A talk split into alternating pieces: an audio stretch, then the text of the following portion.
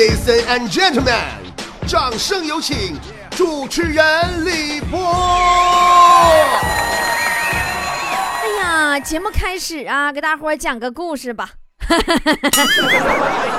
说 long long ago 啊，在很久很久以前呐，有个老娘们儿叫孟姜女。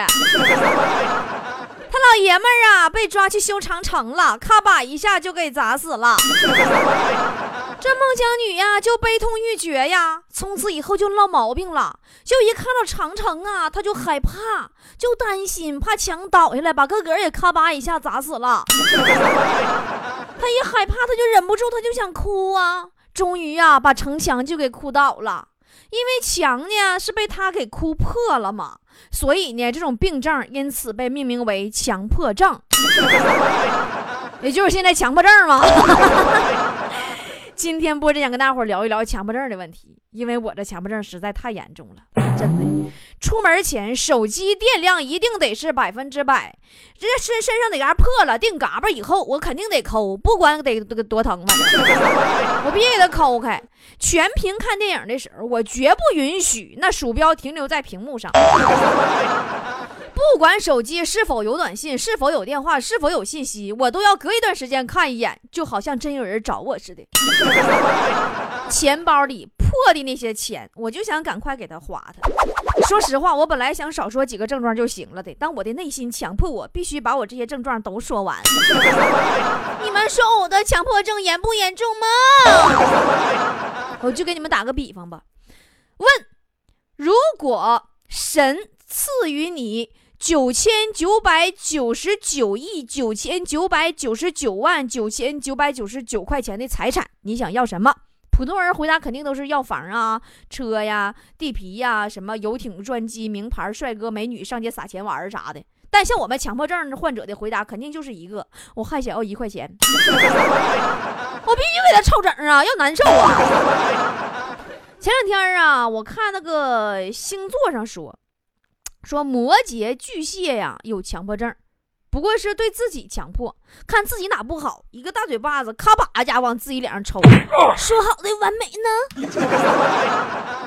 那处女座、天秤座呢也有强迫症，不过他们强迫症不强迫自己，人家可可善待自己了，他就强迫别人。有啥不满意，一个大嘴巴子咔嚓就甩过去了，给我重新做，你做到我满意为止。哎，我去，别提了，给人甩的咔吧咔吧的。其实呢，我们工作室这群妖孽呀，也都有强迫症，但是嘎子能稍微严重点处女座，完美主义者嘛。我记着去年冬天的时候啊，有一次嘎子在地铁上看见一个大哥啊，就搁嘎子前面坐着，羽绒服啊掉毛。嘎子就手贱嘛，就给人揪了一根出来。哎呀，那当羽毛唰一下从那个羽绒服里边呲出来的时候，嘎子顿时就当真爽啊，顿时觉得身心舒畅啊。可是这个时候，他发现另一根毛顺着前面这根毛的道就钻出来了，也露个头。哎呀，他就闹心呐，于是他又手贱呐，就又给揪出来了。可是这个时候他发现又顺着钻出来一根毛，于是嘎子一直揪到大哥下车。朋友们一直揪到下车呀，朋友们。可是大哥是坐到终点站的，朋友们，嘎子都坐过站了。大哥临走之前呢，回头看嘎子都哭了，说：“老弟呀，你敢不敢给大哥留两根毛啊？你再揪一会儿，羽绒服都成风衣了。”大哥说完这番话以后，非常激动地握着嘎子的手，把嘎子手指头都给掰骨折了。后来嘎子还是自费去的骨科，但嘎子跟骨科也是特别的熟了。啊，手指头老折，哦不，别人不掰，他个个也掰啊，强迫症啊！每次掰手指头时候，只要出现十个手指头，九个都响，就一个不响的时候，他必须把那个给掰折。咔吧咔吧，老响了，这。还有我们强子，那也是一个强迫症患者。大家都知道，现在楼道里边那灯不都是声控的吗？强子家楼道声控灯啊，不怎么的，反正也不怎么灵敏，就是啊，有时候进去人有点小声不亮，强子受不了啊。每次强子上楼的时候都得唱歌，把灯全点亮，他才能够得到满足。有一次啊，他们小区就停电了。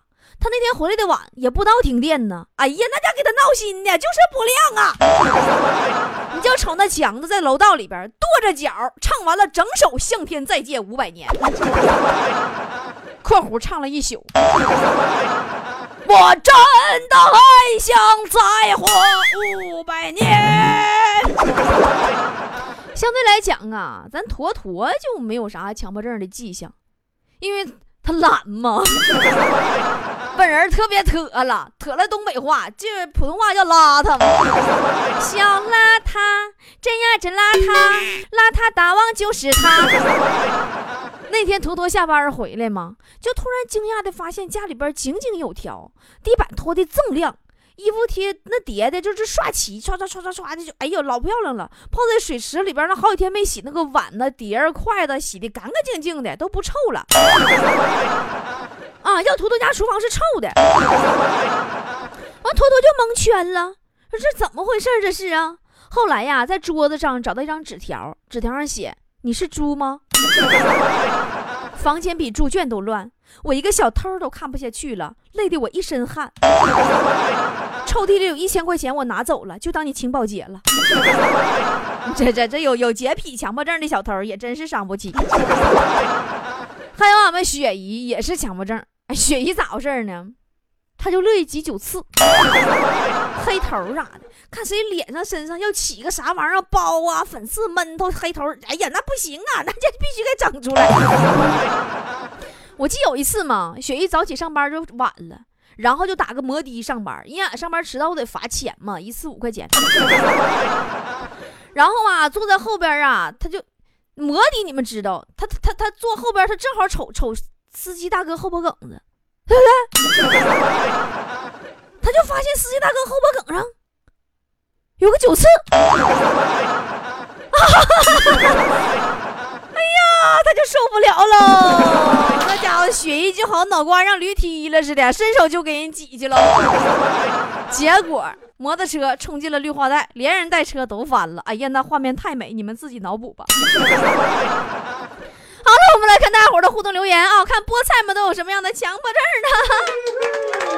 刚子说说呀，我有一次上厕所裤子都脱了，一拍兜没有烟，我又把裤子提上去把烟拿来，这样才感觉舒服。波姐，这算强迫症吗？哼，我猜，然后你是不是在取烟的过程当中已经拉完了？陌上初晴说。我看着分叉的头发，不管在做什么，都要拿剪刀剪掉。那你适合上理发店发展呢？陈小飞思密达说：“哎呦，我天天收拾屋子算吗？你是不是想跟我说你媳妇儿有强迫症啊？你媳妇儿不愿做家务，每次都强迫你做，是不是？” 就爱旺说：“嗯，吃火龙果的时候啊，我一定把美丽种子都嚼稀碎。”波姐，腮帮子好累。哎，你这还行呢，嘎子吃火龙果吐籽儿。商道者流年说：“嗯，我就是想问问，我每次脱了袜子，我都要闻闻臭不臭，这算不算强迫症啊？”这点我得说一下，你这是重口味，跟强迫症还是有区别的啊。哟吼吼，南瓜幺五零零说。哎呀，我感觉就像我快死了，我也得挑整点死，我不能半点死。那家你要到整点没死的话，你是不是得配合哥哥你死一下子呀？这是叫啥名儿？看不着叫啥名儿啊？说走到走墙根儿，我不走就难受。哎呀妈，那强子跟你一样，唯一所差的就是强子喝完酒以后不是走道走墙根儿，是走道扶墙根儿。小嘎米哈哈奇说。波儿姐，喜新厌旧算不？我对旧的东西特别排斥。强子喜欢旧的，嗯，这一点上强子比你强多了。强像什么旧的大姑娘啊，旧的小媳妇儿啊，二手老娘们儿啊，啊，他都来者不拒啊。然然说，我就强迫症，鞋上有泥，我就不能再走了。我再走一步，我就抓狂，我发怒。那家伙，那你要是走走道，你鞋上蹭上泥了以后，你是不是就翻跟头回去了？或者拿大顶打倒立啥的？本厨师大叔说，强迫症就是钱包里的钱必须是整数，必不许有零钱。你这我就说你这心脑血管不好，你这强迫症整的。所以说你强迫症，你你钱包里边齐刷的，是不是都一块钱钢镚？忘忧草说，女儿的强迫症表现为我打她左边屁股一下，她一定要求我在右边屁股也得打一下。我要不打她，她就不依不饶，说不对称，难受。那家伙，你那你是不是左右打的力道不一样，还得重打一次啊？我是马建国的身高说。嗯，我出门要检查一百遍门锁好了没，这可真是强迫症。哎，我跟你说，我也是。前两前段时间啊，我有个朋友跟我说，是有一个治疗强迫症的方法，特别好使啊，让我试试。说，比如说是老是怕门没锁呀，就可以在这个锁好门之后做一个奇怪的动作，然后加深印象，就知道自己是锁了。完，我就照着做了嘛。我每次啊锁好门，我都举双手。完就知道自己锁好门了。几天以后，我还是怕自己忘了锁门，我举双手还不对劲儿。我举双手，我锁没锁？于是呢，我出门就开始再加个动作，我做锁门，然后举双手加弓步，就知道自己锁门了。我后来我不行，还是不行。我举双手弓步，我还是怕自己忘锁门，锁没锁？还是有点犹豫。于是呢，我又加了个动作，我就出门做锁门，举双手加弓步，再加踢腿。后来就一年下来嘛，确实有效果了。我现在每次啊都要打完一套降龙十八掌才能安心的出门。霍比特人说：“那些说自己有强迫症的人，早上闹钟响了，你倒是强迫自己起床啊？”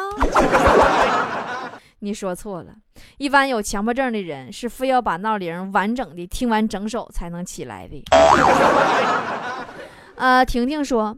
我每次用新本子做作业的时候，要是第一个字没有写好，我就会把一整页都撕下来；写不好，我就一直撕；写不好，我就一直撕。结果到后来，新本子只剩几张了呢。嗯，那后来你寒暑假的作业是不是只交了一个封面啊？就交个皮儿就上去了，是不是？吉祥果说。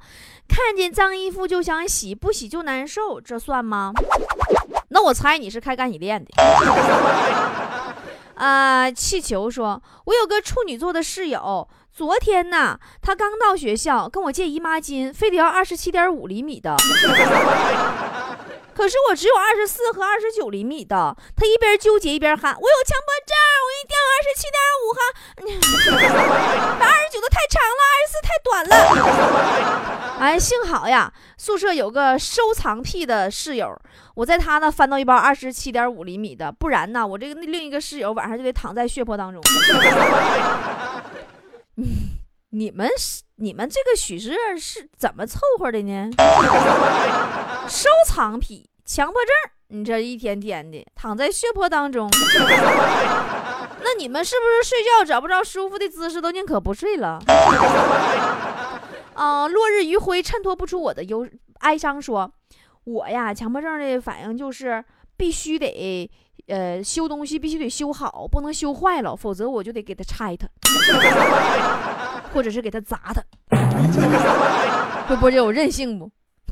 这家伙，你幸亏你不是大夫啊！让你当医生的话，你治不好的患者，你还得给分尸了呢。哎呀，我有个朋友嘛，就特别严重强迫症。看着那种摆放不规则的东西，就总会努力把它们摆放整齐。后来嘛，后来给病人做过一次开膛手术以后啊，就被医院开除了。画面你们懂得，自行脑补吧。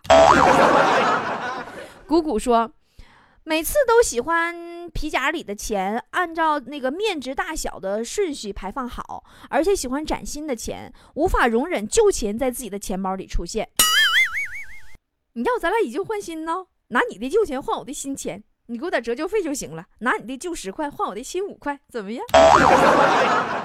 庄勇说：“我的强迫症好可怕的，每次睡觉必须先闭上眼睛才能睡得着。那你这挺严重啊！我猜你每天吃饭必须得先张开嘴，然后吃，不然的话吃不下去，是不是？木木说：“我走在马路上，不能踩那条线，而且还要左右交替的跨过去，不管多远，有时候裤裆都开了，这算不，波姐？你这个趋势发展的话，那你以后只能穿裙子了。”林先生屋说。波儿姐吃东西要吃撑，这个算强迫症吗？你拉倒吧，你这最多算个吃货。你就跟我似的，爱吃的一口不剩，不爱吃的一口不吃。那个我，我是一个有原则的强迫症吃货。呃，倩倩倩说，呃，波儿姐，我的强迫症是，呃，银行卡里的余额必须是整数，如果不是，我就必须把它凑成整啥的，哈哈哈。所以你的银行卡余额一直是零，对不对？天天说，波姐，我睡觉的时候必须数五百只羊才能睡觉。那你要是同时患上了强迫症和密集恐惧症的话，那你就疯了，对不？你强迫自己必须数五百只羊才能睡觉，但是你密集恐惧症啊，你脑子里出现了五百只羊，你就很有可能在失眠的时候，因为数羊把自己活活给吓死。菠菜鸭牛说：“我看到我老公头上的白头发，我就想拔掉，算不算？这就是你老公秃顶的理由吗？”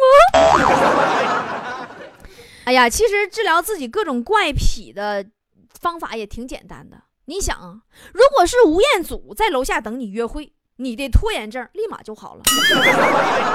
如果手里有张无限透支的黑卡，你选择困难症立马就好了。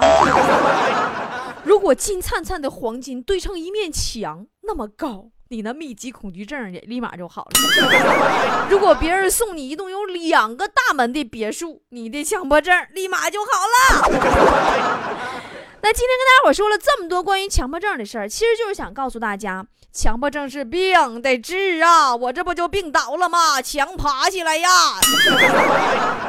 我真是强迫症，每天啊，强迫自己写稿子，强迫自己录节目，强迫自己完成常人不能完成的工作强度，完不成或者完成的不好，我就疯了。但是最后又能怎么样？我们还不是累趴架了吗？对不对？在病倒这些天里呀，我就一直在反思我自己，我这些年来犯了一个致命的。重大的错误就是强迫症，强迫成功了，我自己就累出一身病；强迫未遂，我心里就得病了，我焦虑和抑郁了。所以说，我趁着今天，我就是想趁着我刚刚感悟到一些啊，我就赶紧跟呃才步入社会的年轻人们分享一下我的心得和体会，就不要走波姐的老路。首先，刚刚从校门出来以后啊，你。别着急给自己选定一生的事业，好多年轻人在学校里边开始规划了。我要当一个科学家，我要当一个主持人，我要当一个企业家，我要当马云，然后开始强迫自己按照自己给自己定的项去拼搏、去努力啊，去废寝忘食。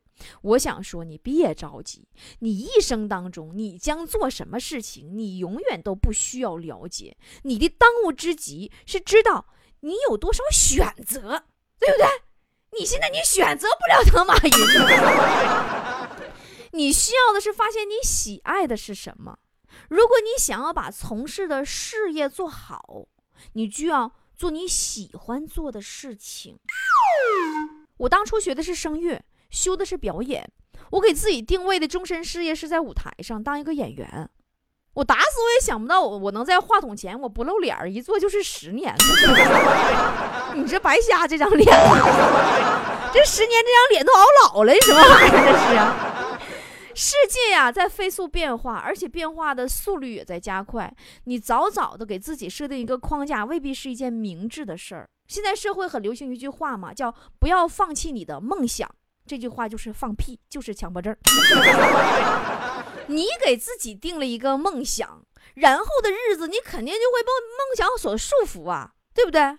所以，与其说不要放弃你的梦想，还不如简简单单说不要放弃来的更好。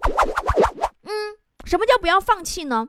就是说不要意志消沉，不要觉得你不能做别人做得到的事儿。和你具有同样能力的人能做到的事儿，你也可以做到的。而且你千万不要低估自己的能力，要知道自己可以的，这就行了。不要放弃自己就可以了。但是不要给自己定死目标，去规定板死自己。有句话说得好嘛，心有多大，舞台有多大嘛，对吧？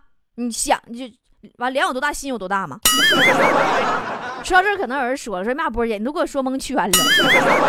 说不设立目标，你不给自己定位，你不要梦想。那我不知道个人要干啥，没方向了。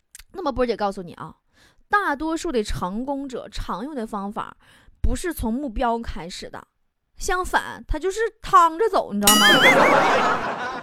他是从有希望的出发点开始。就比如说，你的梦想是当一个作家，但突然有一天，你得到了一个特别好的进入哈佛大学的机会，但你要改学数学。那你还犹豫个屁呀！赶紧改数学啊！连当什么作家都作家。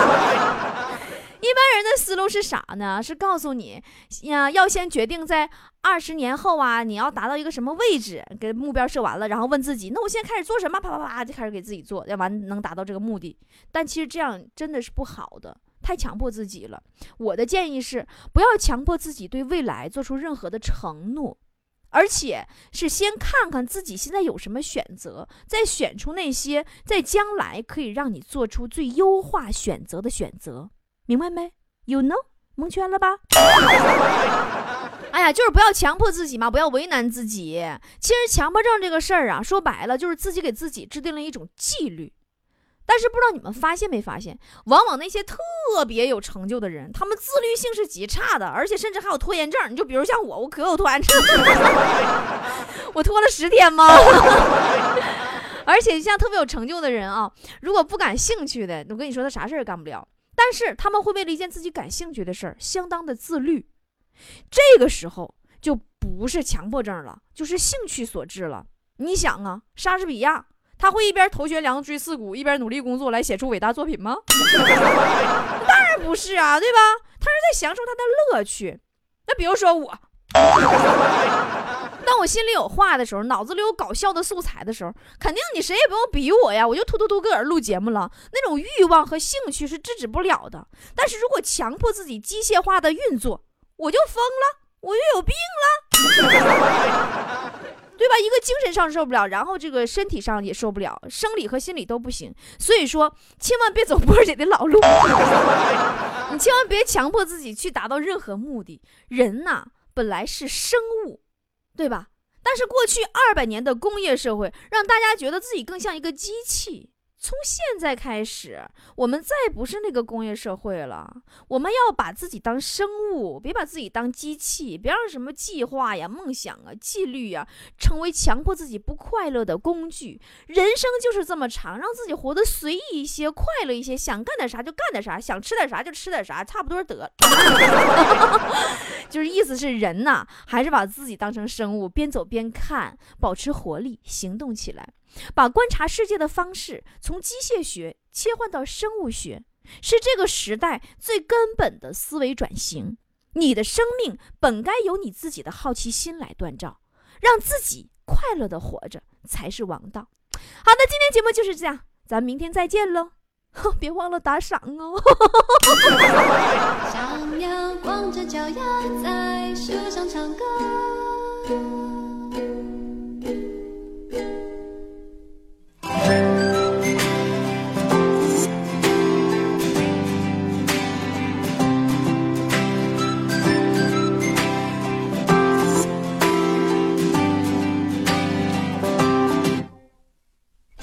说的每个笑话我都笑了，是你变幽默还是我变快乐？好久不见，你说我大不相同，偷偷告诉你，我的心去真心了。不想对每件事都那么严格，弄得全世界好像只剩挫折。爱一朵花不猜它能开多久，放宽的心情。累了，想要光着脚丫在树上唱歌，好多事物全被缩小了，心里不想放的就去了，